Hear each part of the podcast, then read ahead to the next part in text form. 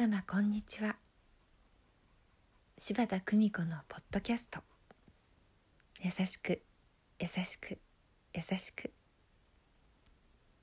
本日も皆様の日々に優しさをお届けいたします。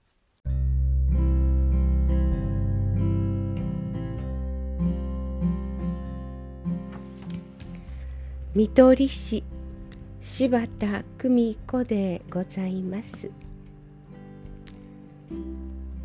母は約束を守ることが何よりの優しさと小さな頃からよく言っていました。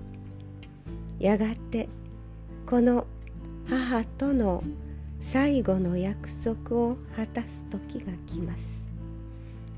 もともと心臓の悪かった母が心不全で倒れたと兄から電話が入りました。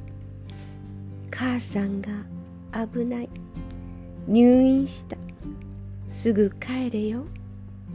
島では看取りの家の開設準備の最中でした。立ち上げから力を貸してくれた松山みゆきさんは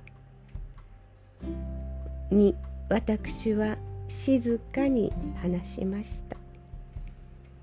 私は母の看取りのために家に戻ります。親の看取りは何よりも優先したいのです。どうか1ヶ月私に時間をください。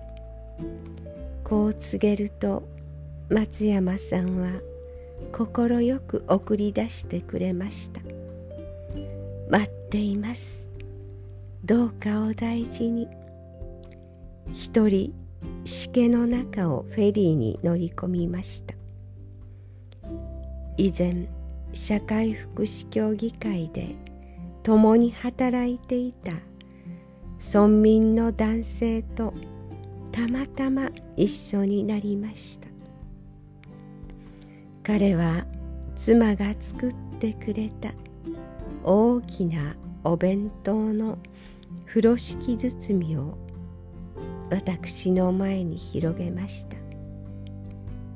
さあ柴田さん食べて食べて。まるで私が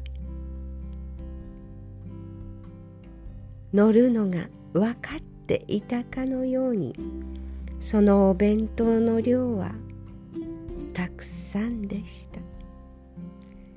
ありがとうございます。そう言いながらも私の胸は張り裂けそうでした。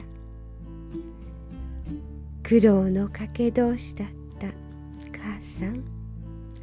どうか私を待っていてそう叫んでいました。この声は母に届いていました。祈ること。心の底から祈ること。それは優しく優しく優しく。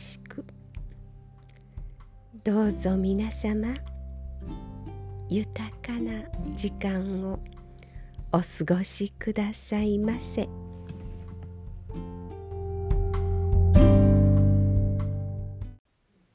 お聞きいただきありがとうございました